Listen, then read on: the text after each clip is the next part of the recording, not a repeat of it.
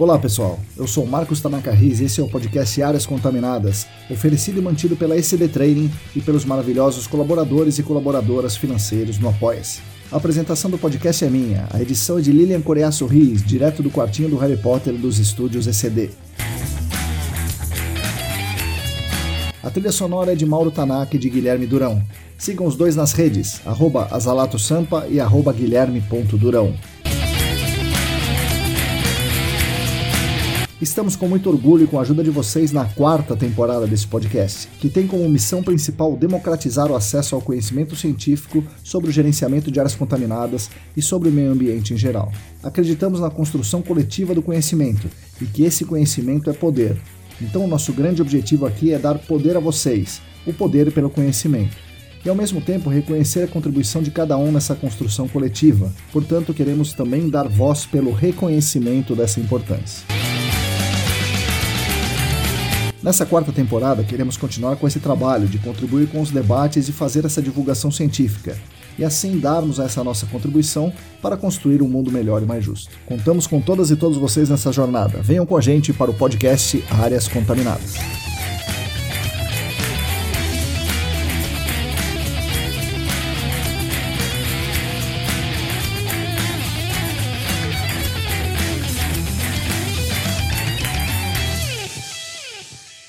Olá, para todo mundo que está aí lavando a louça, curtindo um friozinho, dando aquela corridinha, preparando o checklist para o próximo campo, bom dia, boa tarde, boa noite. Eu sou Marcos Tanaka Riz e esse é o episódio número 157 do podcast Áreas Contaminadas. Já é o 22 da quarta temporada. O podcast é editado por Lilian Coreaço Riz e oferecido pelas melhores apoiadoras e pelos melhores apoiadores do mundo, que de forma totalmente voluntária e desprendida colaboram financeiramente conosco. Essa colaboração é essencial para mantermos os materiais gratuitos aqui. Além da ajuda financeira por si só, a contribuição dos apoiadores demonstra um enorme carinho e consideração que eles têm por nós e mostra o quanto eles estão interessados em melhorar o mercado para todo mundo. Se você também quiser, se você também puder contribuir financeiramente com o nosso trabalho, acesse a nossa campanha no Apoia-se. É simples e rápido. Você precisa entrar no site apoia.se barra e seguir as instruções. Fazendo isso, você ajuda muito a manter nossos canais gratuitos de divulgação científica.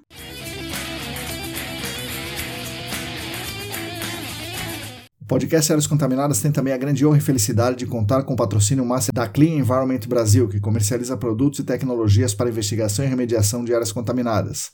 Acessem o site da Clean em www.clean.com.br. Contamos também com os patrocinadores Ouro, a Vapor Solutions e o laboratório E-Consulting.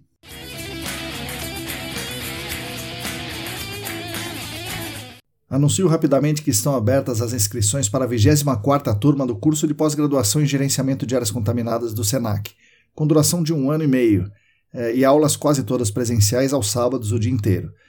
Tem algumas aulas online, tá, pessoal? Mais ou menos uns 20 a 30% das aulas serão online, também aos sábados, também o dia inteiro. Quem tiver interesse em fazer esse curso, acesse o site do Senac em sp.senac.br e procure cursos de pós-graduação. Mas as vagas já estão no fim nós temos 35 vagas e temos 30 pessoas já inscritas. Outro anúncio aqui, outro aviso importante é que teremos no dia 29 de junho à tarde um evento online, ao vivo, gratuito, via Zoom. Vai ser o vigésimo painel de debate sobre áreas contaminadas do SENAC. Agora é organizado em parceria do SENAC com a ESAS, como outros eventos né, que são organizados pelo SENAC e pela ESAS. O tema desse painel de debate será o TPH, tema que tratamos também um pouco aqui nesse episódio de hoje, nessa conversa com a Aline. As inscrições são gratuitas, mas as vagas são limitadas. Se ainda não se inscreveu, faça isso. Os debatedores serão Rafael Sato, Ábila de Moraes, Felipe Biagione e Roberto Abdala. Vai ser imperdível, 29 de junho, das 2 às 5 e meia da tarde.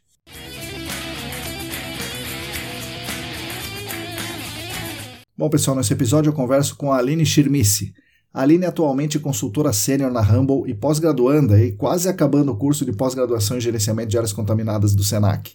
Ela é graduada em Biologia e Engenharia Ambiental e é uma das grandes especialistas do país em avaliação de risco à saúde humana. Nesse episódio, ela conta pra gente a história dela, a evolução e as interfaces das graduações que ela fez com esse trabalho atual de avaliação de risco né, dentro do gerenciamento de áreas contaminadas. Vocês vão gostar, tenho certeza. Então, fique agora com as palavras de Aline Schirmice.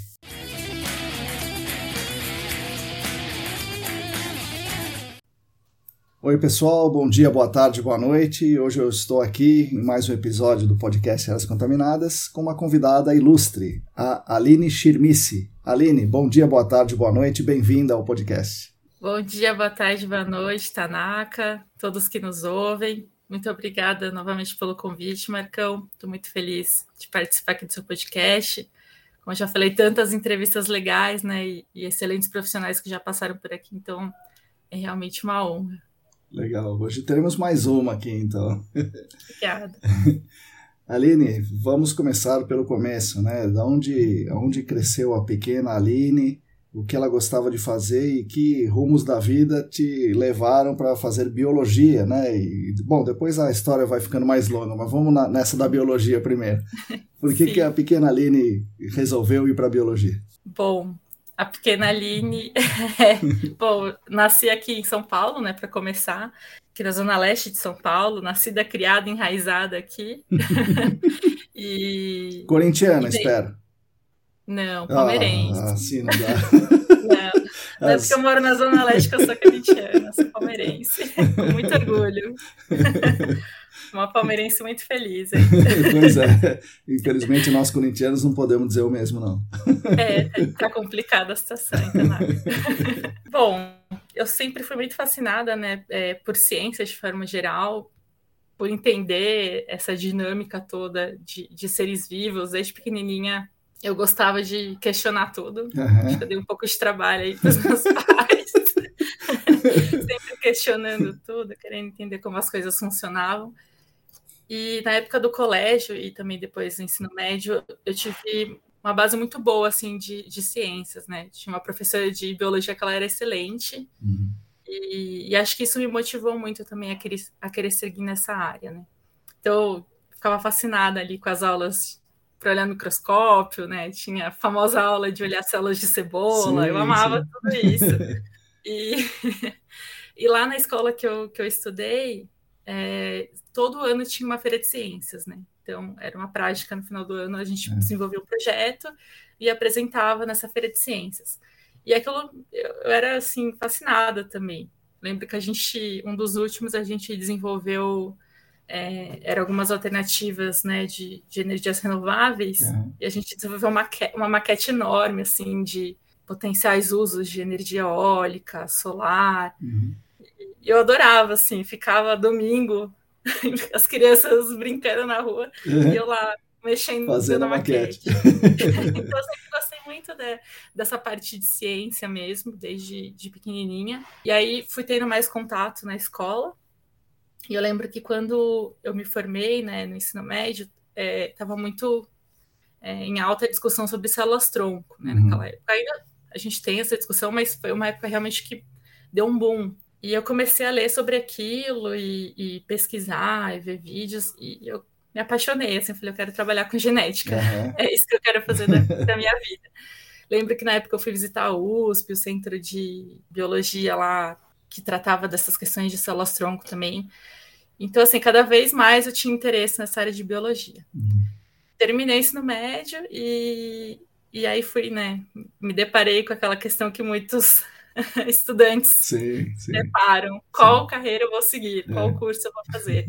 Guia do estudante, ler na internet, procurar profissionais que já trabalhavam na área. E aí realmente decidi que eu queria fazer biologia, né? Só que assim, você sai da escola, por mais que você era um excelente aluno, um dos principais, primeiros alunos da sua escola, quando você chega no vestibular, ah, você sim, é. percebe que não é aquilo. Existem muitos outros alunos muito bons e aí eu lembro que o primeiro ano que eu fiz vestibular, eu não passei na universidade que eu queria, né? E no, e no curso de biologia. E aí eu fui pro cursinho, fiz um ano de cursinho, e aí voltei a prestar o vestibular. Nesse meio tempo, eu consegui ter contato com mais áreas, uhum. né? até os meus colegas de cursinho, como eles cada um ia prestar uma área diferente, eu tive contato com outras formações, que continuei decidida na biologia, mas aí eu lembro que quando eu fui prestar o vestibular, hum. eu prestei biologia, engenharia química e engenharia de alimentos. Hum. Então eu já estava assim, mais dividida. Mas minha primeira opção sempre foi biologia. E aí prestei o vestibular em várias faculdades federais e fui aprovada na Federal de São Carlos, campus aí de Sorocaba. Aqui da terrinha de Sorocaba, é isso aí. ser sorocabana. E foi a primeira resposta que eu tive, assim, a da UFSCar. Uhum. E na época, assim, sempre morei com os meus pais, então sempre vivi debaixo da asa, né? uhum. né? E, e, eu pensei, putz, vai ser uma baita oportunidade, né? Eu, eu ir morar fora, eu né, ter Sim. novas experiências. E eu estava muito ansiosa para viver aquilo, então eu falei, vai ser lá. Uhum. A primeira resposta que chegou, eu nem queria mais saber, esperar as outras, as outras opções que eu tinha prestado vestibular. E aí eu lembro que a gente foi, eu fui com os meus pais, né? Eles me acompanharam, eles sempre me acompanharam muito nesse processo todo. Uhum. Sou muito grata a eles. E a gente foi lá, fui fazer minha matrícula, já procurei uma república, foi tudo uhum. muito rápido, assim. No dia que eu procurei a república, já achei, uhum. já fui comprar uma cama, assim. Começou tudo no mesmo dia. E aí depois vieram algumas outras respostas de outras universidades. Veio da Unesp, de Rio Claro, e da Unifesp aqui de Diadema. Uhum. E aí eu fiquei bem balançada, assim. Tanto que, assim, quando eu soube da UFSCar, e eu comentei, né, eu lembro assim como se fosse hoje. É. O, o, eu vi lá o resultado e desci as escadas de casa, assim, é. contar para minha mãe. É. E aí ela ficou toda feliz. Eu falei, ah, mas essa é de Sorocaba. Aí é. na hora eu vi o brilho saindo dos olhos dela. Assim, tipo, ah, essa aqui fica longe. E olha que Sorocaba é perto, né? Não, uma hora e meia, duas horas em é. Sorocaba. E, e, aí ela já ficou meio assim. Uhum. Aí eu tava super animada, já falei, é isso, vai ser lá. E era um campus novo, né? Sim, o campus sim. da UFSCar é um campus bem, bem novo. Quando eu entrei lá, foi 2016, se eu não me engano. É... Foi 2016? Não, antes, né? Senão você teria saído em 2020, é 2006, talvez, 2007, 2005. Não, foi 2009, foi 2009, 2009. tô competindo com a engenharia. Eu ah, entrei tá. lá em 2009. É. E lá foi um campus que começou o curso de biologia em 2006, né? O isso, foi criado em 2006. em 2006, é isso mesmo. E o curso começou em 2006. Então, assim, tinham poucas turmas antes da minha. E foi uma batalha ter essa universidade aqui, viu? Muito, uma foi. batalha longa, assim, é, de pessoas aqui de Sorocaba lutando por ter universidade pública aqui. E a Unesp foi criada em 2003 e, e a UFSCar já era para ter sido criada e acabou sendo criada em 2006, assim, naquela, né, na, a na forceps, foi, foi na luta. E, e, que bom, né, que conseguiram e que pessoas vieram aqui, né, como você e como outras pessoas, para para melhorar, desenvolver o, a cidade e o mundo todo. Isso aí. Mas, mas realmente, as primeiras turmas sofrem. Tem sido é, o centro de trazer muitos estudantes de, do interior, de várias áreas. Eu lembro que eu estudei com meus colegas de classe, assim, a maioria né, eram de cidades do interior, até um pouco ali São José dos Campos. E é bem legal essa experiência, né, Sim. né? Você estudar, porque o meu curso era integral. Então eu ficava ali oito horas por dia com eles.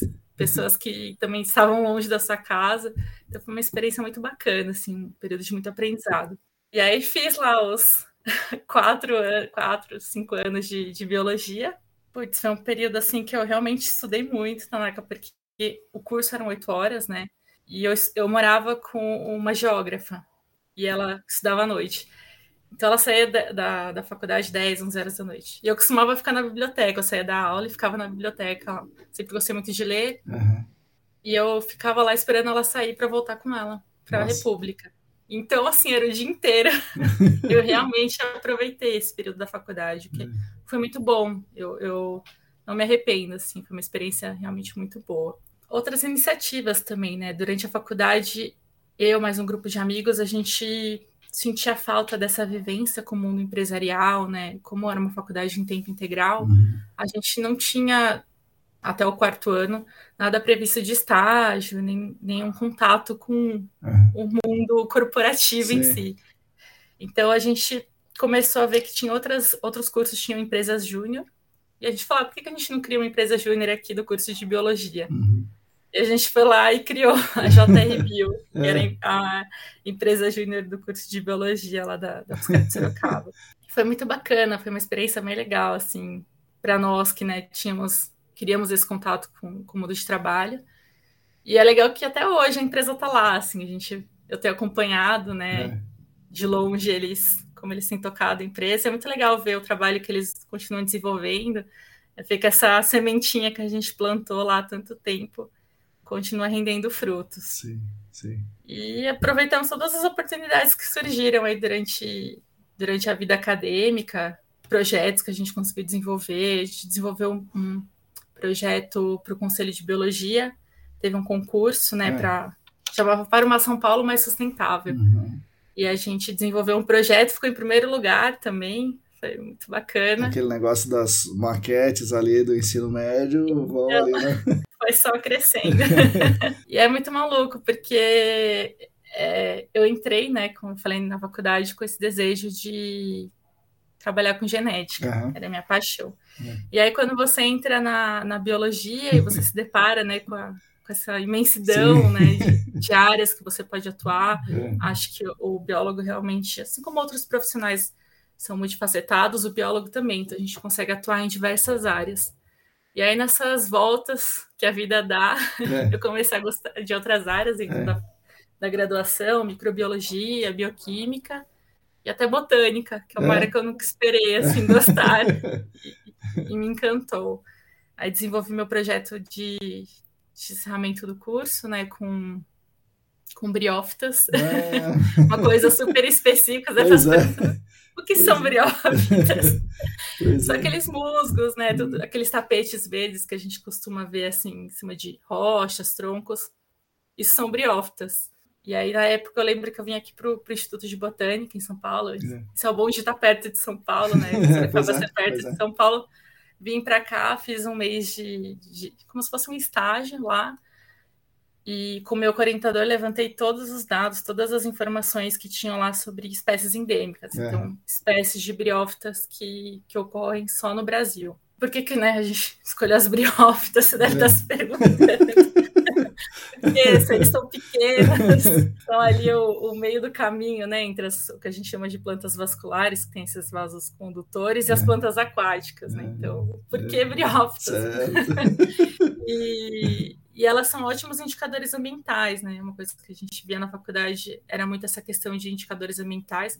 Eu, eu não comentei, mas a UFSCar, ela tem um viés de sustentabilidade, Sim, você deve saber muito, bem. Muito, muito importante, muito forte, é isso aí. Muito, muito forte. Ela foi criada com esse objetivo, né? E tanto na questão física, né, do, do campus, quanto no projeto pedagógico. Então, você Sim. tem cursos, por exemplo, de engenharia de produção, administração, que tem é, esse objetivo de ter um, a parte pedagógica voltada para a sustentabilidade também. Sim. Então, via muito essa questão de indicadores ambientais e, e e aí eu decidi trabalhar com as briófitas porque assim elas crescem praticamente em todas as condições substratos, né? Elas podem crescer em áreas úmidas, que geralmente é o habitat que elas preferem, como em áreas mais secas também. Então elas são ótimos bioindicadores e elas também até absorvem e, e acumulam alguns metais. Então elas têm essa Olha capacidade aí. também. E a gente levantou todas essas espécies, né, que ocorrem aqui no Brasil. Foi Fiquei lá um mês no Instituto de Botânica, vendo lâmina, revendo registros de muitos anos atrás. É. E, e, isso foi em 2014. Tinha muita coisa assim antiga, né, de, de levantamento de briófitas aqui do Brasil.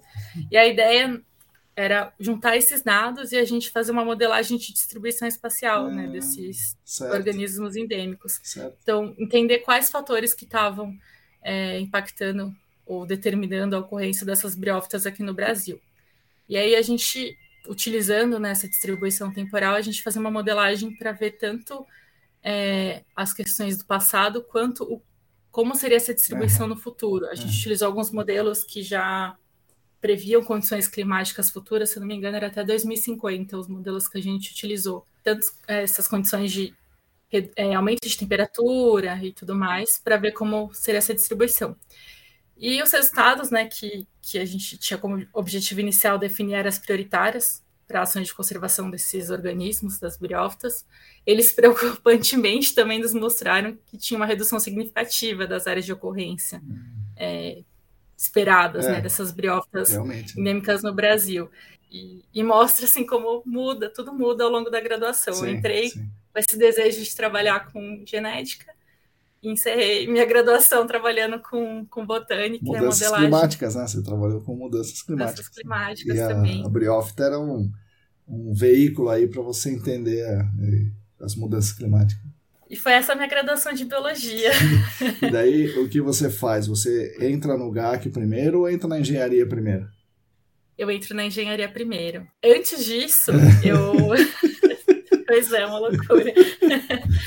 Antes disso, eu, eu voltei para São Paulo, né? Uhum. Porque é o último ano da graduação, a gente tinha aí algumas horas para realizar estágio. Então, eu voltei para São Paulo e fui fazer estágio na CETESB. Eu me inscrevi uhum. para estágio na CETESB e passei no setor de águas litorâneas. Legal. E aí eu fiquei esse último ano, foi assim, bem puxado, Tanaka, porque eu, eu tinha que dois dias na semana assistir aula à noite lá em Sorocaba. Na Nossa. época nem se fala, na época não existia WhatsApp, não, se é. pensar em aula online, sim, né? Então sim, sim. Eu, eu saía da CETESB, fazia seis horas de estágio, pegava o ônibus na rodoviária, uhum. ia para Sorocaba, assistia a aula, voltava para São Paulo, Nossa. porque no dia seguinte eu tinha estágio. E eu lembro que eu chegava em São Paulo, assim, pegava o último metrô que pois tava é, passando. Porque, né, de Sorocaba você vai descer na Barra Funda para você chegar na Zona Leste e vai, né, tem uma, uma caminhada de metrô aí, né? Exatamente. Foi um período bem corrido, mas também foi muito bacana, assim. Eu gostei muito desse período que eu estagiei na CETESB, né? bom, não preciso nem falar que a CETESB tem órgãos, é, tem colaboradores técnicos muito, sim, muito bons, sim. excelentes naquilo que fazem. Então lá eu conheci muita gente incrível, tanto do setor que eu trabalhava, que era o setor de águas litorâneas, como de outros setores, né? Então foi um período de muito aprendizado para mim. Além de ser efetivamente meu primeiro contato com o mercado de trabalho, né? Apesar uhum. de, dessa questão da empresa júnior que eu comentei, é, foi onde efetivamente eu, eu, comecei a ter contato com o mercado de trabalho na prática. Sim, sim, é, com obrigações, com chefe, né? Com, com... com prazos. Então, eu trabalhava com esses dados de, de qualidade das praias e águas litorâneas aqui do estado de São Paulo, né? Acho que muita gente sabe que a CETESB ela publica semanalmente os boletins de qualidade da, das praias. Sim. Muita gente vai lá nas praias, tem aquelas bandeirinhas. Isso, é isso aí. As bandeirolas é parte... amarelas, verdes e tal. E vermelhas, é. é. Se tá vermelho, não entre no mar. Aliás, é, é, bom, é bom você esclarecer um negócio para nós, para mim, né? Que eu vi faz tempo já, que quando a bandeirola está verde, ou seja, está tudo certo, você pode entrar, você tem ainda um, um, log de não sei quanto de bactérias na água do mar. Ou seja, tá boa, Sim. mas tá ruim, né? Imagina quando tá ruim. É isso aí mesmo, é. Aline? É. Não, assim, está dentro do, dos padrões esperados, né? Dentro dos limites esperados pela CETESB, o verde. É. Então você pode realmente é, utilizar água para banho e tudo mais. Mas o limite Agora... envolve ter umas bactérias lá, né, Aline? Sim. um pouquinho. Sim. É, não é zero então... o limite. Tá Acontece, né? O, o mundo é, é habitado aí pelas bactérias, Sim, não tem como, não, né? Com certeza. Bactérias em, estão em todos os lugares. A gente é, elas estão aí antes de nós. Sim, sim, vão continuar por um bom tempo. Pois é, pois é. Então é difícil mesmo zerar. Sim. Mas fica aí o alerta. Se, se tiver, se vermelho, tiver vermelho, não entre em nada. por favor. É legal. E aí eu ajudava, né, na análise desses dados, a, a elaborar os boletins, é. comunicava, né, cada cidade ali do litoral. E como era muito próximo, o setor de águas litorâneas era muito próximo do setor de águas interiores, às vezes eu também tinha essa interface, ajudava é. na equipe de, de águas interiores com os relatórios. A CETESB publica anualmente né, os relatórios de qualidade sim, das sim. águas interiores. Então também ajudava nessa análise. Então, assim, foi um período muito bacana mesmo. E aí, realmente, encerrei a biologia. É. terminei meu estágio, é. terminei o curso. E aí, voltei para São Paulo. É. E aí, eu já, já tinha começado a fazer alguns processos seletivos, né, na época. E eu, durante esse, esses processos, eu, eu, me deparei com uma grande questão, que foi é. as vagas que eu mais gostava, as vagas que eu tinha mais é, afinidade, elas estavam sendo é, conquistadas, diria assim, por, pelos meus colegas, né, que estavam prestando o processo seletivo, que eram engenheiros ambientais. Uhum. E eu falei, caramba, deixa eu ver esse curso aí de engenharia ambiental é. aqui que tem. Meu Deus. Porque na época que eu entrei na biologia, lá em, em 2009, se falava já na engenharia ambiental, claro, Sim. mas eu não conhecia a fundo o curso, né? Tanto que nem era uma das minhas opções na época foi surgir essa questão quando eu comecei de fato a prestar os processos seletivos para a indústria. Na época eu focava mais em indústria, nem, nem sabia da existência do GAG, uhum. né? E aí eu fui atrás, eu falei, ah, acho que olhei né, a emenda do curso, achei interessante, falei, acho que tende a complementar a minha formação em biologia. Uhum. E, e te decidi... dá mais opções de emprego. Me né? dá mais opções de atuação também. E querendo ou não, né, existe sempre essa essa questão para o biólogo, né, de, do mercado de trabalho. Pois Às é. vezes até um pouco de desvalorização, eu diria. Sim, com certeza, então, o que é então, triste, né? É, muito, assim, muito. Não, não a gente tem ter. Excelentes biólogos, excelentes profissionais aí. É. E aí eu decidi então ir para o curso de engenharia mental. E aí eu terminei a biologia em 2014 e no ano seguinte já estava começando engenharia Meu mental. Meu Deus do céu. Emendei assim uma é, faculdade na outra. É. E aí eu, estava em São Paulo, né, fiz a, a faculdade de engenharia mental aqui no Centro Universitário Fundação Santo André. Aí no primeiro ano comecei a procurar novas vagas e eu lembro que eu me inscrevi para uma vaga, foi na Cato, estava lá em Enviro, para trabalhar com, é. com monitoramento, acompanhamento da parte operacional de sistemas de extração de gás. É. E na época eu não conhecia nada do GAC. Eu tive aulas é, de GAC na, na faculdade de engenharia mental, mas foram nos, nos últimos anos, então certo. eu ainda não nem tinha ouvido falar de GAC. E aí eu falei, ah, vou me inscrever, vou, vou tentar, né? Fui fazer entrevista, na época o, quem me entrevistou foi o Gustavo Dorota, que já uhum. inclusive esteve aqui no, no podcast, que foi meu gerente aí e ele me entrevistou, fiz uma provinha também. Caramba! e assim, eu, como eu não conhecia nada de GAC, eu falei, caramba, acho que eu não, não vou conseguir essa vaga, né? É. Mas eu gostei muito de cara, assim, da é. empresa, é. do ambiente de trabalho, da vaga em si, do que, que eu ia fazer na vaga. Eu realmente tive uma afinidade muito grande já de início ali com, com o GAC. E fui para casa, falei, ah, isso aqui é. não vai dar certo. É. um, um, dia depois me liga, né, a moça da RH falando que eu tinha sido aprovada. E aí foi início da, da minha jornada. Caramba! Que ocorre até hoje com o GAC. Como engenheira, assim, como uma estagiária de engenharia ou como bióloga? Ou, né? como, eu entrei como estagiária de engenharia mental. Caramba!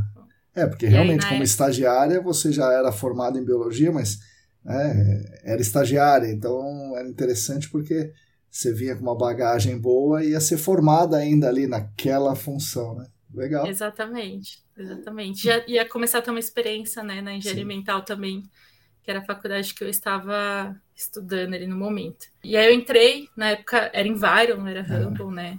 Acho que o Gustavo comentou bem isso no podcast dele, era Environ, depois passou para Humble Environ e Sim. depois a gente virou a Humble. Isso, antes arquipélago, né? Lá atrás. Antes, arquipélago. antes da Environ foi arquipélago, isso. Quando eu entrei já era Environ, né? Uhum. Foi em 2014, junho de 2014. Inclusive, mês que vem faço aí nove anos de empresa. Legal, parabéns. Estou lá então, obrigada. e aí eu comecei a trabalhar toda a parte de campo, a parte de operação mesmo, fazer algumas auditorias, análise de dados de monitoramento, e ajudava na elaboração de, de relatórios sobre esse sistema de extração de gás uhum. metano, que era uma área, comer, uma área comercial aqui em São Paulo. Sim. Então eu comecei. É um caso grandioso e famoso, né? Da, da, da é um da caso famoso do GAC, é. da Environ, do GAC também. Da Rambo, é. Da... Ah, eu qualquer, trabalhei com esse caso. Qualquer coisa eu vou anotar seu nome aqui, então. é, se tem algum problema. Brincadeira, não. Foi, foi um, um grande aprendizado também para mim esse esse projeto assim.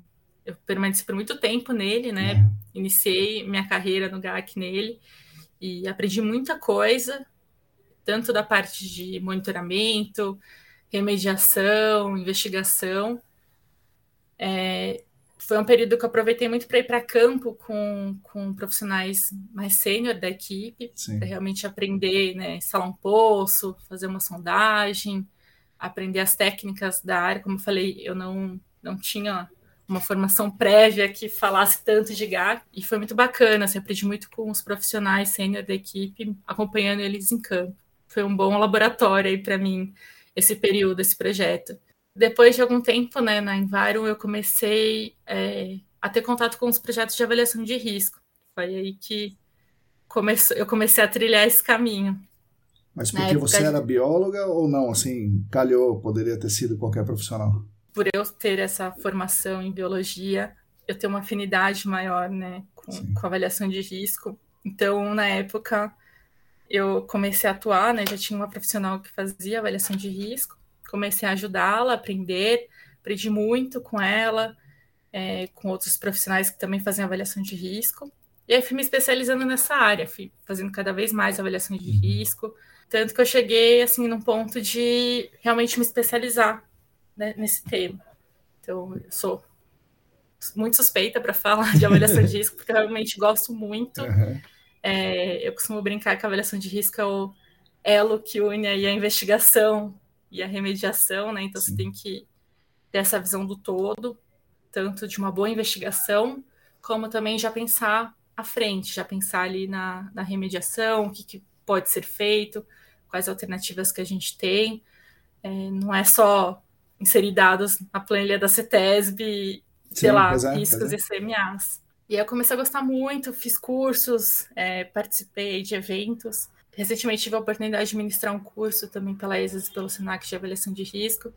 Então, assim, cada vez mais é, sigo apaixonada por essa área. Legal, essa é a essência do GAC, né, Aline? E aproveitar que você está aqui, então, uma especialista, e você vai tirar algumas dúvidas minhas aqui, acredito que sejam dúvidas do, das pessoas. Recentemente eu fiz né, um episódio é, que pretendia ser técnico sobre o risco, não sobre a avaliação de risco, mas sobre o risco, para tentar né, dar uma explicar um pouco sobre o que, que é o risco, mas é bom que você está aqui e aí é, você é especialista nisso. Vamos começar do princípio. Por que, que uma substância química ela oferece risco à saúde humana e outra substância não oferece risco? É uma substância carcinogênica, outra não é carcinogênica. Como que a gente sabe disso, para começar? Porque nós temos aí, sei lá, centenas de milhares de substâncias químicas criadas pelo homem, temos milhões de substâncias químicas por aí. Quais dessas representam um risco à saúde e como a gente sabe disso? Putz, tem várias formas a gente saber. É. Hoje em dia, ainda bem, né? A gente tem aí acesso a, a, muita informação sobre, sobre essas substâncias, né? E os potenciais dela no, no, organismo humano.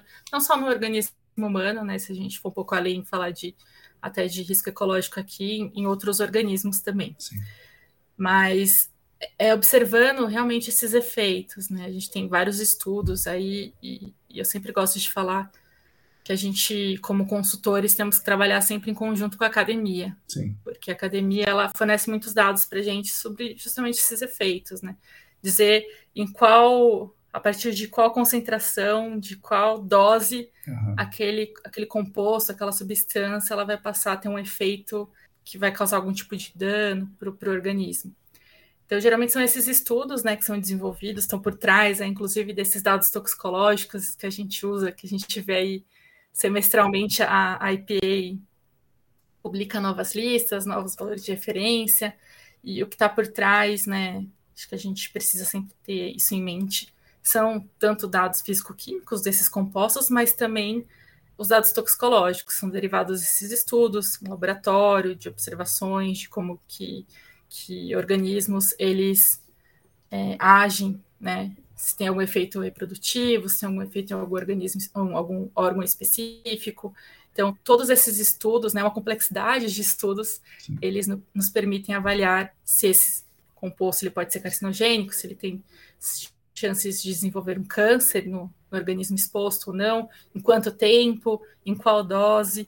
É a ciência, sim, é a ciência sim. que está por trás dessas, dessas respostas. E como eles fazem é, ensaios toxicológicos né, complexos e criam fatores aí de, de risco, né, o, como o engenheiro chama de fator de segurança, né, aquela coisa que a gente não sabe, a gente bota um, um fator de segurança na, na, na, história, eles também fazem isso. Né? Então, isso. dá para a gente dizer que 5 microgramas por litro de benzeno, se tiver 4, a gente está até confortável para tomar, por incrível que pareça, não é isso, Aline? Sim, foi, né, eles têm estudos por trás de tudo isso, mostrando que a partir de 5, por exemplo, teria algum tipo de efeito, né? É, então, realmente é tudo muito baseado na ciência, mas tem fatores de risco. Muitas vezes esses estudos são desenvolvidos em animais, né? Então, uhum. existe esse fator que você comentou para você fazer essa extrapolação para humanos, que é muito que a gente utiliza na avaliação de risco, é, essa extrapolação para humanos. Então, existe esse fator de segurança. nesses milhares de fatores toxicológicos que a gente trabalha aí. É, slope factor, né, que Isso. é o fator de carcinogenicidade. Conta do slope factor aí para nós, Aline, que é um negocinho meio complicado. É, o slope factor é para quando você tem substâncias carcinogênicas, né? Então, se ela é uhum. carcinogênica, você vai ter o slope factor, fator que vai, a partir do qual ela representa aí uma concentração, que ela pode representar riscos de desenvolvimento de câncer e a gente aceita um, um, um fator de risco para câncer de 10 a menos 5, né? Isso. Aqui no Brasil e nos Estados Unidos 10 a menos 6. Exatamente. Então, uma chance em 100 mil contra uma chance em 1 milhão. Exatamente. Uma chance em 100 mil tá bom ali? Tá bom? Ah, eu acho que a gente é, somos bem conservadores, né? Nesse, uhum. A CETESB adota esse, esse, esses níveis de máximos aceitáveis de risco. A nível federal também nós, nós temos adotado, né, um 10 a menos 5, acho que sim, é, a gente, por natureza, né, é, é, bem uhum. conservador, que estamos lidando aí com a, com a saúde humana. E tá correto, né? Eu acho que tá correto isso. E é bom a gente lembrar que existem fatores de câncer conhecidos e desconhecidos que são da ordem de alguns por cento, né? E nós estamos Exatamente. falando, no nosso caso, em 1 em 100 mil, né? Então é, é bem mais é. restritivo. Até isso que você comentou, Tanaka, de, de serem desconhecidos ainda. É uma dica uhum. para quem né, nos ouve e tem interesse nessa área de avaliação de risco. A IPA ela tem um, um sistema de sistema integrado de informações sobre risco, né? A gente chama de IRIS, tem gente que fala IRIS. é, a gente uhum. usa muito essa base, de, é uma base de dados, né? Sobre essas substâncias químicas, e aí você lá, lá você encontra diversas informações tanto sobre esses dados toxicológicos que eu comentei, como os organismos que são afetados, os órgãos e, e tudo mais. E lá dentro do Ares você consegue se inscrever né, para receber notícias. Eu, eu não lembro agora a frequência que eles mandam os e-mails, mas assim, quase sempre eu recebo semanalmente e-mails deles. Uma nova pesquisa sobre alguma substância, né, que eles avaliaram potencial de câncer, então tem diversos órgãos dentro, né, nessa newsletter, e aí você é. consegue receber essas informações por e-mail. Então quem tem interesse realmente é, nessa área, eu recomendo bastante aí. É, a gente trabalha com avaliação de risco, precisa estar tá sempre atualizado desses dados, né? Sim, sim. Então, acho que é uma, uma forma bem legal aí de obter informação também sobre isso. Entender o que está acontecendo, legal. né? E, está sempre mudando, né? A gente vê que poxa, semestralmente a IPA consegue atualizar aí a lista de valores orientadores, Sim. dados toxicológicos, está sempre mudando. A gente teve visto aí recentemente casos do TPH, que tem dado o que falar, isso. as frações de TPH. Mudou aí praticamente nas duas últimas duas, três listas, tem mudado os sim, valores de referência. Mudou sempre alguma coisa. É. é, então você vê que assim, as pesquisas estão ocorrendo, e aí uma hora diminui, outra hora aumenta, então, porque uhum. eles inserem novos dados né, nesse, nesse banco, e aí eles conseguem chegar em, em novos valores orientadores. Conta do TPH para nós e, e, qual é a grande celeuma. Vou falar no, no, termo do leigo aqui, depois você vê se está certo, o que, que, que eu falei de certo e errado. É, de um tempo para cá, a CETES falou assim: olha, é, aquele negócio lá de lista holandesa, pode jogar fora aquilo lá, que isso não tem nada a ver. É, vamos seguir o que o ITRC está falando e o que a EPA está falando. Então, os TPHs serão vistos pela toxicidade das suas faixas. Isso. Então, são seis faixas: aromático e alifático. Aromático, então, leve, médio pesado, e, e alifático, leve, médio pesado. Como são milhares, sei, sei lá, centenas de substâncias, vamos pegar um representante de cada uma dessas faixas e vamos ver a toxicidade desse representante e vamos considerar que aquela faixa tem essa toxicidade. Exatamente. E por isso o limite vai ser essa daí. É, foi isso? A ideia é essa, Aline? Perfeito. É isso mesmo, Tanaka. Se eu não me engano, foi em 2013 né, que a EPA lançou a lista já incluindo as frações de TPH. Então, antes disso, a gente trabalhava com esses valores de TPH total, o MCMR, HRP, né, que você tinha uma ideia uhum. ali da, da degradação do seu seu produto, mas a gente não tinha essas frações. E com o TPH total, você não consegue desenvolver uma avaliação de risco, você não tem dados né, físico-químicos e toxicológicos para desenvolver uma avaliação de risco a partir do TPH total, porque é realmente uma mistura de diversas substâncias. Então a IPA começou a trabalhar com essas frações, como você bem comentou, são seis frações, três alifáticas e três aromáticas. E acho que até um pouco antes disso já existia um grupo, o TPH Criteria Working Group. Se não me engano, Isso. eles publicaram em 97 já alguns documentos, Isso. uma série de volumes falando né, sobre essas frações, já propondo essa divisão em frações.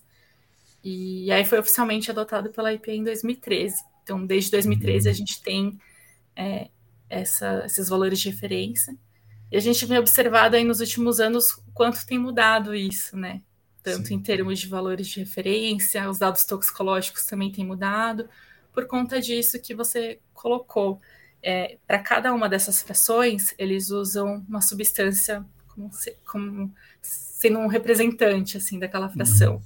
Uhum. Então, muitas vezes, para dados físico-químicos é um composto, para dados toxicológicos é outro, né?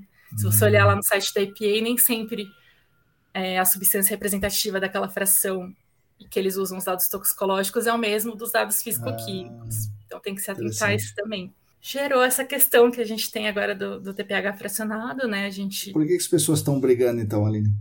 Por que, que eles estão confusas? Se tá assim, se é isso aí.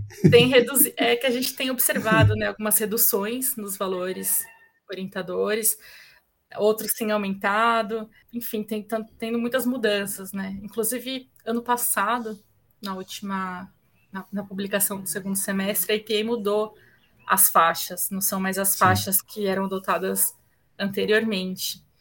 E foi, assim, algo que gerou muita discussão, porque a, a gente começou a ter essas análises de fracionado há pouco tempo no Brasil, né, de forma acreditada. E, e agora eles mudaram novamente as frações, então né, gera toda essa questão de ter que se adequar para essas frações novas, valores é, orientadores diferentes que espelham né, nos LQs que a gente trabalha. Sim. Então, tem todas essas questões, insights em que você já tem um histórico de monitoramento também para esses parâmetros. É, são pontos importantes que a gente precisa observar e estar atento aí.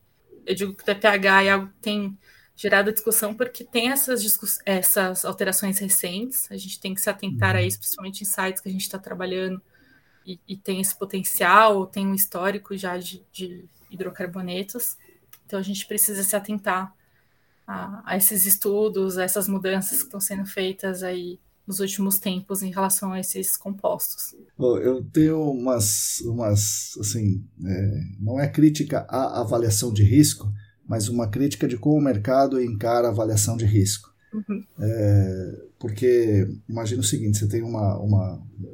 teve um derramamento de um produto e esse produto, a massa dele né, está como produto ainda, como NEPL, né, como uhum. fase líquida emissível, e ele vai se particionando para a água subterrânea e para o ar do solo e tal. É, ninguém acha essa massa. Então, assim, vamos ignorar essa massa aí, deixa para lá. É, e daí as pessoas encontram plumas da partição na água subterrânea. E fala assim, bom, eu tenho uma pluma aqui, então eu tenho minha, minha água está contaminada. Uhum. Essa é, acima do limite, portanto, se alguém beber essa água, está é, em risco. Né? A saúde dele está, pode sofrer algum dano e tal. Então, mas só que ninguém bebe essa água. Então, ninguém bebe essa água, vamos, vamos fazer uma avaliação de risco à saúde humana. Daí a pessoa considera que daquela água vai particionar alguma coisa que vai para o ar do solo, que pode entrar na casa de alguém. Então seria uma, um cenário de inalação de vapores em ambientes fechados a partir da água. Isso. Só que a massa está lá e ninguém viu. Uhum. Então a pessoa está avaliando um cenário que é pequenininho perto do, do monstro que está é, ali. Né? Exatamente. É, isso, então, isso é um, um erro que a gente costuma ver, né? em algumas avaliações de risco, e eu concordo com você. Acho que a gente não pode encarar dessa forma, a gente tem que sempre olhar o todo, né? Tem que olhar toda a contaminação, toda a massa ali que a gente tem. E, e claro, atrelar isso onde você tem receptores, né? É, para você, a, a tríade aí da avaliação de risco, para você ter exposição, você tem que ter um receptor, uma fonte uhum. de contaminação e um, um meio através do qual essa essa contaminação chega no receptor, né? Então, se você tem receptores em outros locais onde tem essa massa, você tem que avaliar, sim. Tem que se atentar ao todo, com certeza. Bom, e uma das partições, a partir do solo ou da água subterrânea para substâncias voláteis, né, no cenário de inalação de vapores, é o solo, né? Como é que esse solo é e então como ele pode a contaminação pode chegar nas pessoas a partir de dados do solo. Uhum. E aí você fez um estudo sobre a sensibilidade de alguns dados, você vai contar para nós, né, a sua conclusão, mas provavelmente você chegou em alguma conclusão que algum parâmetro do solo é mais crucial. Só que daí veio uma, uma nova crítica aqui. É, o solo está longe de ser homogêneo na zona não saturada. Na zona saturada também, mas na zona não saturada está longe de ser homogêneo. Sim. E a gente pega um dado para representar assim, o solo do site todo. Pois é. E, e a planilha de avaliação de risco, daí a pessoa, né, a minha crítica é essa, pega a planilha, a planilha fala, entra aqui com dado de, sei lá, porosidade. E ela fala, bom, eu vou entrar com um dado de porosidade, a minha porosidade é essa uma aqui. Uma amostra. Isso. Do site todo. Coletada com Uland na superfície, quando, né, isso não representa. Então, é, isso é uma crítica. Como a gente sai desse nó, Aline? É, é uma questão complicada, um, bom ponto, Tanaka. É, até para contextualizar, né, você comentou desse estudo, hum. foi um estudo que a gente apresentou na última conferência ESAS. Uhum. Eu, eu, desenvolvi esse estudo com, com um colega da Humble, o Gabriel Garcia.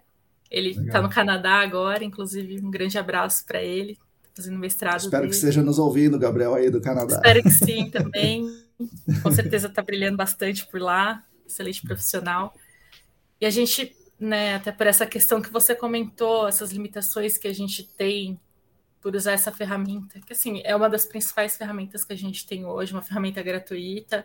A, a CETESB criou as planilhas com o objetivo de realmente padronizar os estudos de avaliação de risco, né, pela quantidade de estudos que o órgão recebe mas é, a gente se depara com algumas questões no dia a dia quando a gente vai usar essa ferramenta. E, e, a ideia foi a gente fazer um estudo de sensibilidade né, e ver dentro dos parâmetros que a gente consegue trabalhar na planilha, que ela uhum. basicamente deixa a gente entrar com dados de concentração das nossas substâncias químicas, né, estabelecer quais são as substâncias ou as concentrações e alguns dados de meio físico.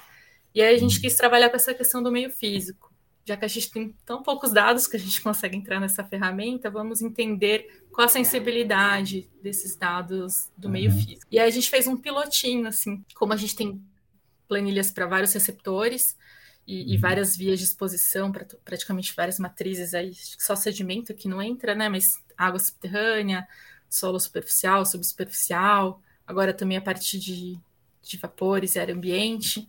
Uhum. Então a gente fez um piloto para planilha considerando receptores tra de trabalhadores industriais e comerciais e a via de inalação de vapores em ambientes abertos e fechados, que a gente uhum. entende aí que são as vias mais comuns a gente se encontrar em áreas contaminadas.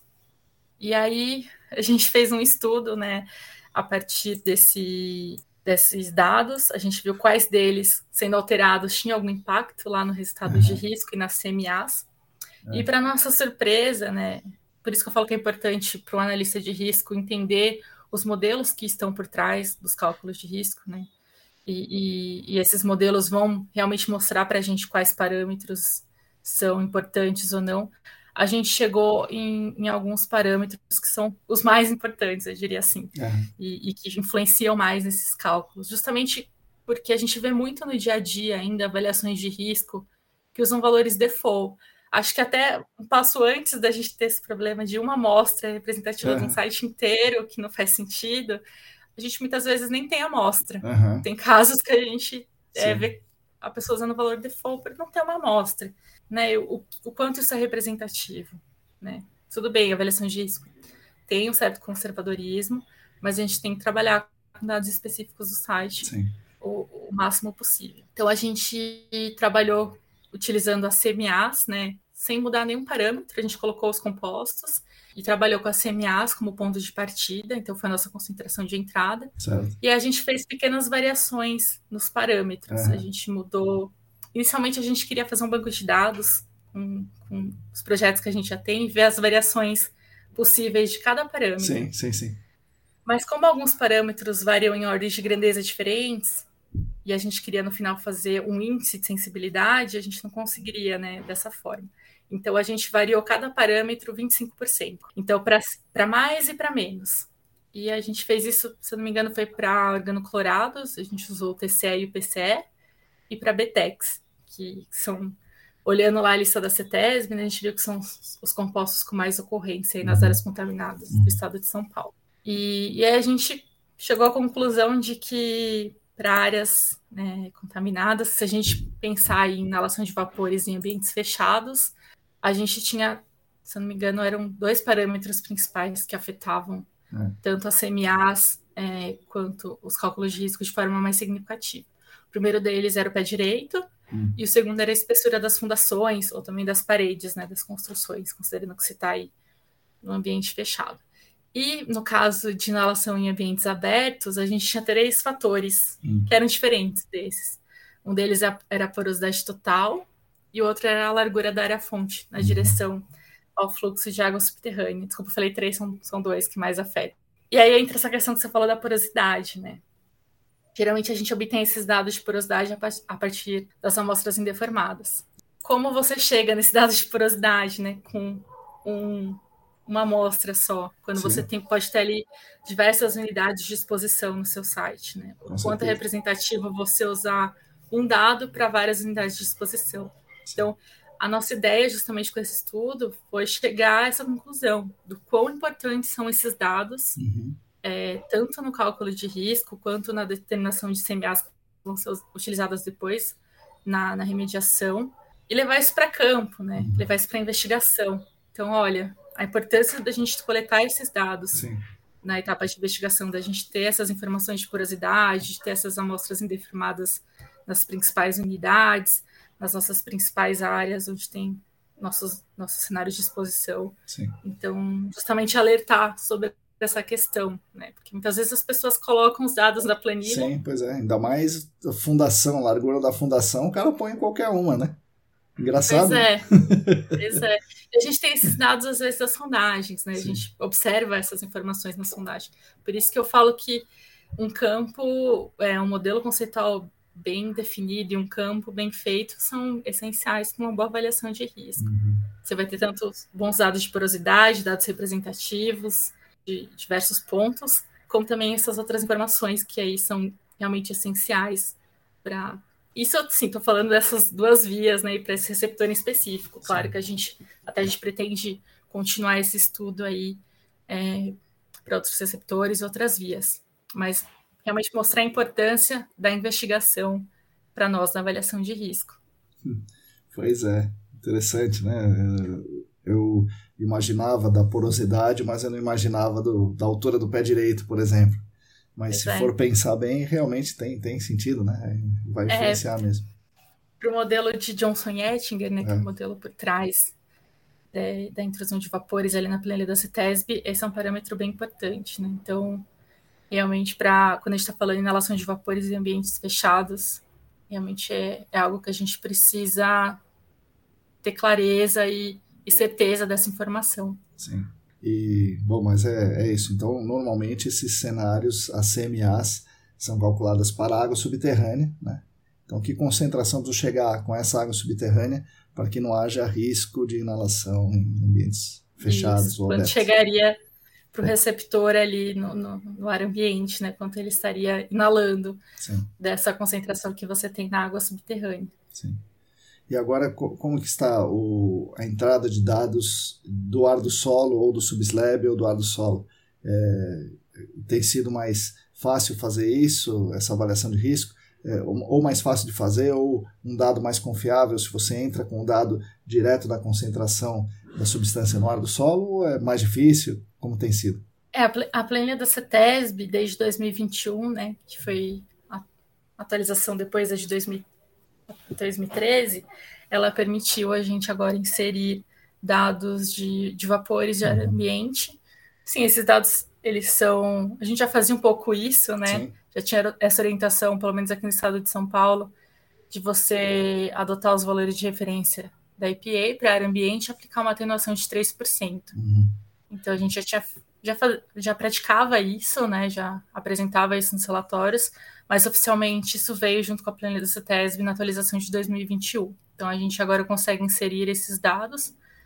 Só que entra nessa questão, que acho que já até foi debatida aqui em alguns outros episódios também, né, do fator de atenuação. Uhum. A gente trabalhar com fator de atenuação de 3%. Eu nem vou entrar tanto no mérito, porque também tem algumas críticas a isso, mas é, a gente tem essa limitação, Sim. né, de trabalhar com, com esse fator de atenuação, e é basicamente isso que a planilha utiliza. Ela utiliza a sua concentração ali ou no, nos vapores ou no ar ambiente, apl aplica esse fator de atenuação, usando também alguns parâmetros de exposição do receptor, seja ele residencial ou um trabalhador industrial ou comercial. E o que tem acontecido tem sido diferente? Por exemplo, tem uma concentração de mil na água.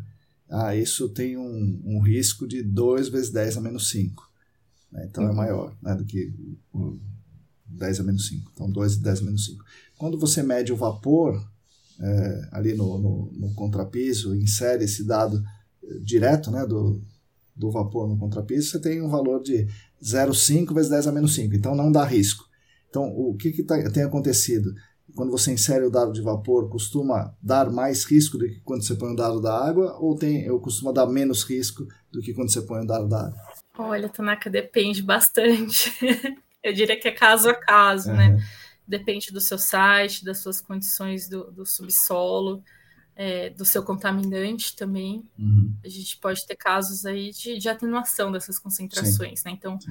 um valor que, que é calculado pela avaliação de risco, a partir da concentração na água subterrânea, e que é esperado que tenha no, no, nos vapores ou no ar ambiente, muitas vezes quando você faz uma medição direta é diferente, uhum. justamente porque considera todas as questões né, de atenuação e, e, das suas condições do ambiente, né, que a gente muitas vezes não consegue trabalhar nesses, nessas ferramentas, né, são dados Sim. default, então a gente Sim. não consegue avaliar isso. Por isso que é uma grande limitação que a gente tem ainda nesse tipo de estudo. E, bom, é, você falou do, do, risco à saúde humana, né? Nós estamos falando aqui do risco à saúde humana, né? que é o mais usado né? nas áreas contaminadas. Mas você também trabalhou e, e, até apresentou também, ajudou a apresentar, sei lá, um trabalho na, na conferência da ESAS sobre o risco ecológico. Como tem sido isso? O seu, o seu conhecimento de biologia tem te ajudado?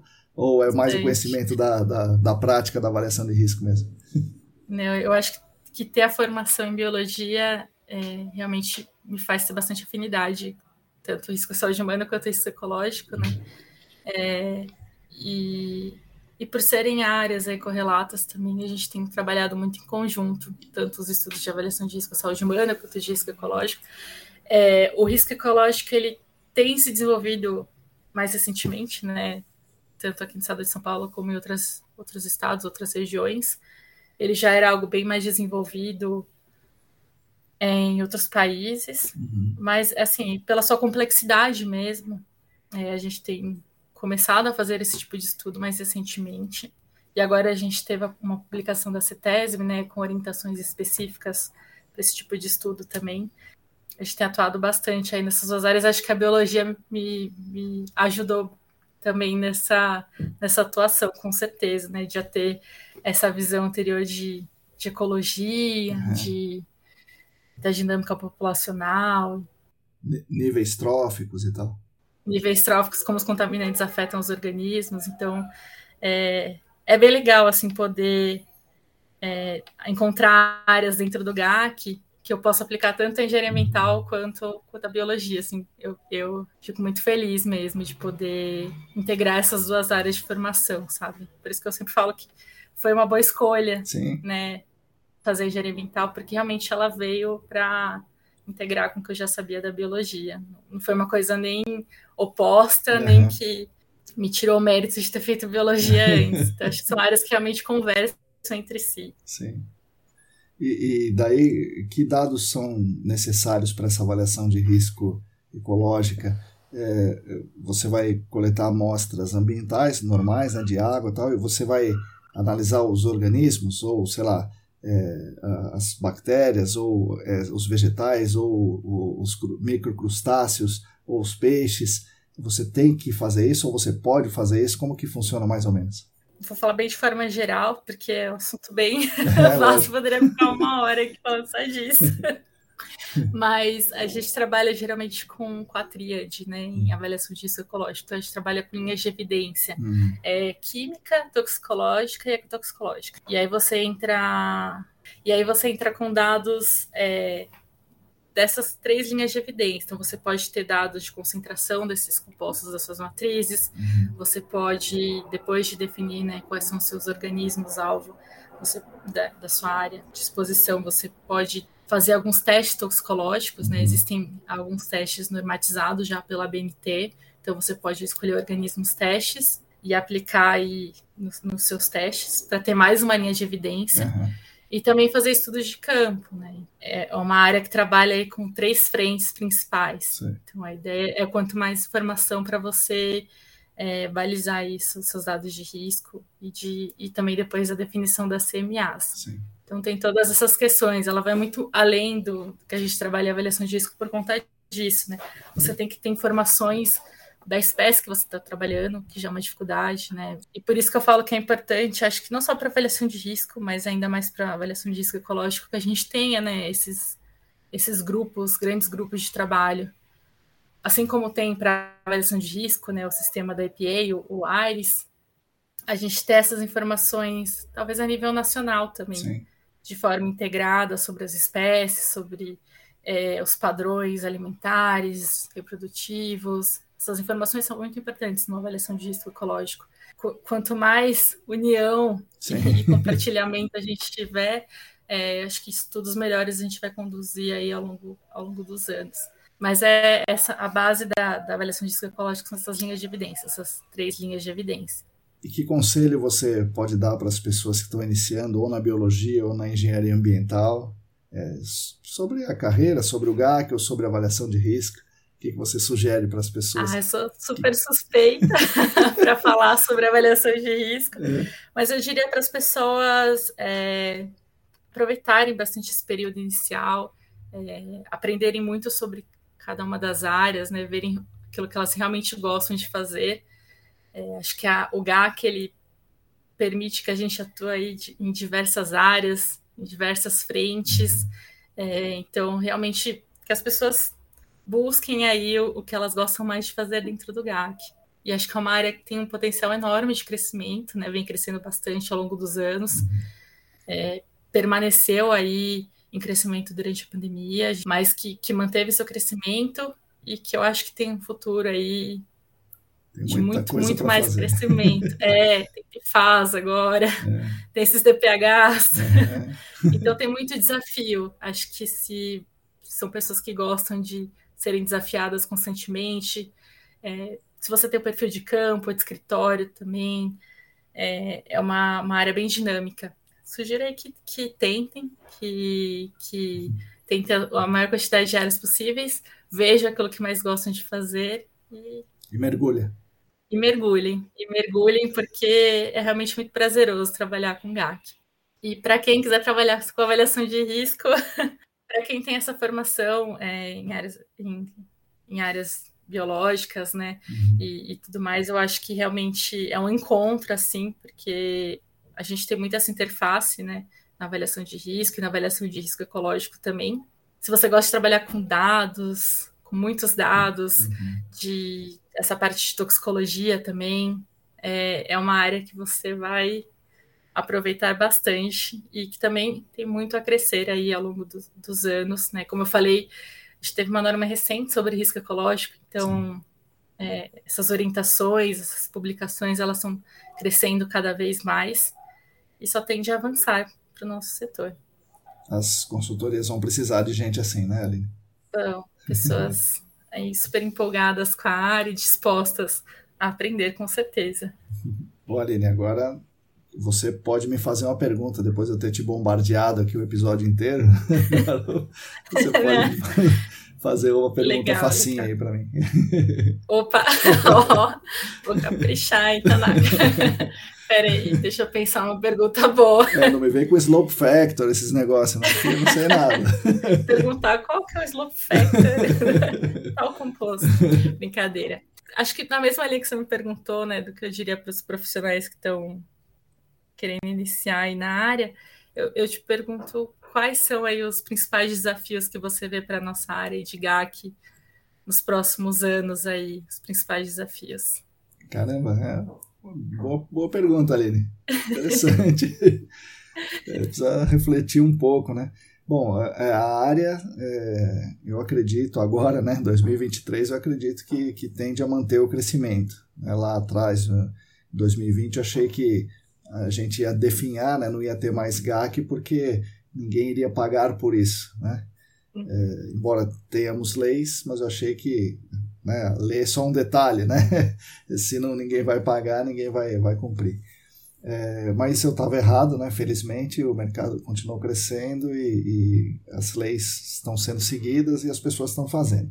Então, partindo dessa premissa que o mercado vai continuar crescendo, vai precisar de profissionais. O, os profissionais têm que é, ter vontade de aprender, né? Então, uma característica importante do profissional é ele gostar de aprender. Nem, é, a maioria deles não vai ficar preso a rotinas, né? Então, tem que gostar de desafios, de surpresas é, de, de não ter rotina, sei lá, é, ter as ciências básicas, ter uma formação, né, e ter as ciências básicas é, de certa forma dominadas, né, é, física, química, biologia, ter esse o básico bem bem sedimentado, química, né, bastante química, bastante hidráulica, e aí ele dentro da área vai vai ter um, um grande espectro aí de coisas para trabalhar. É, como futuro, você falou, né, os PFAS estão sendo, né, vão começar a ser olhados com mais atenção, já estão no mundo inteiro, né, talvez aqui no Brasil muito provavelmente vão começar também, e eu acredito que a gente vai olhar em algum momento para contaminações, grandes, grandes contaminações de agrotóxicos, de fármacos, de, de contaminantes emergentes, mas é, que não sejam PFAS. Então a gente uhum. vai ter que olhar para isso também, né? Mas quem está entrando agora, você vai olhar muito hidrocarboneto e muito solvente clorado ainda, né? Você, isso ainda tem muitos casos para você. Muitas plumas muito, desses muito. compostos ainda. Sim, muito é um Apple que a gente não achou ainda, tem, tem bastante Opa. coisa. É. então, é isso, tem, tem bastante coisa para as pessoas trabalharem. Assim. Que bom. Aline, antes da gente terminar aqui, o que você faz hoje na, na Rumble? Qual é, você, trabalha só com avaliação de risco ou você faz é, outras atividades também? Eu faço outras atividades também. Hoje eu tenho atuado como consultora sênior né, na Rumble. Tenho atuado na coordenação de, de projetos, tanto também com atividades de investigação, hum. com foco, claro, na, nos projetos de avaliação de risco. Né, todos os projetos de avaliação de risco é, passam por mim, pela minha equipe, então é, é, a minha área realmente de expertise. Mas tenho tocado aí projetos, outros projetos também, coordenando eles, uhum. projetos de investigação principalmente, monitoramentos.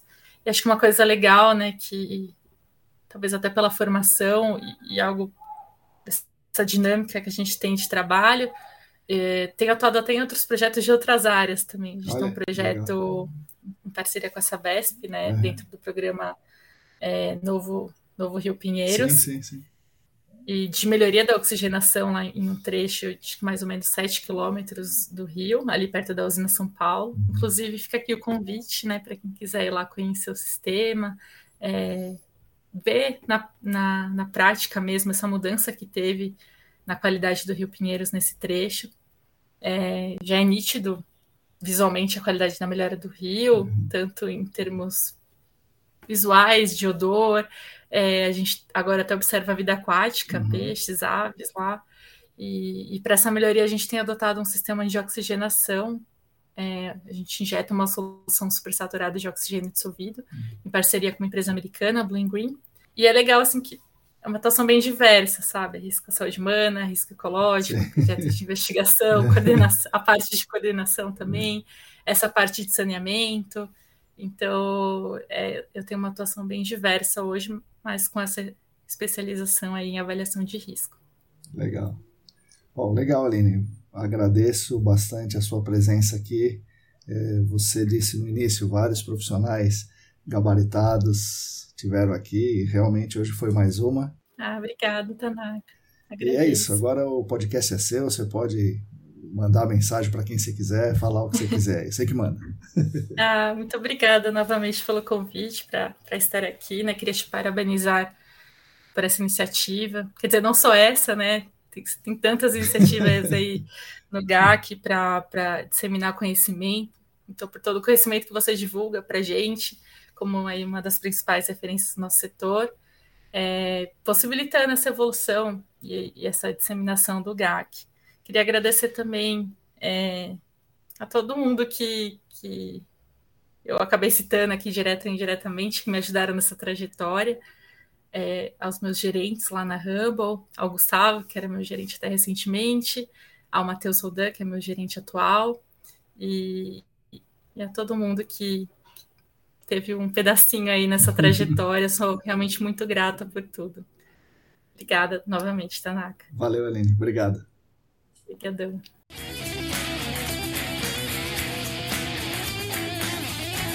Bom, pessoal, espero que vocês também tenham gostado da nossa conversa. Vocês viram que, novamente com a Aline, as boas coincidências trouxeram uma excelente profissional e uma excelente pessoa para os braços do GAC. Acho que ela ser palmeirense, acho que talvez seja o único defeito dela. Bom, das maquetes ao risco ecológico, passando por células-tronco, briófitas, balneabilidade de praias, enfim, vocês viram que a trajetória foi longa, desafiadora e que exigiu muita dedicação e muito estudo. É um pequeno ponto para a gente retomar, pois talvez não tenha ficado claro no nosso episódio, é o slope factor.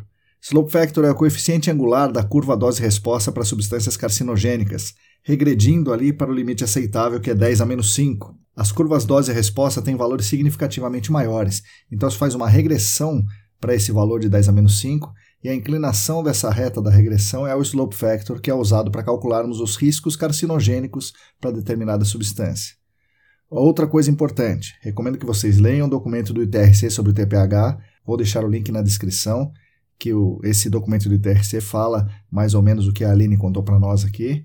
É, e recomendo fortemente que vocês também estudem a sensibilidade dos parâmetros físicos da planilha de avaliação de risco da CETESB.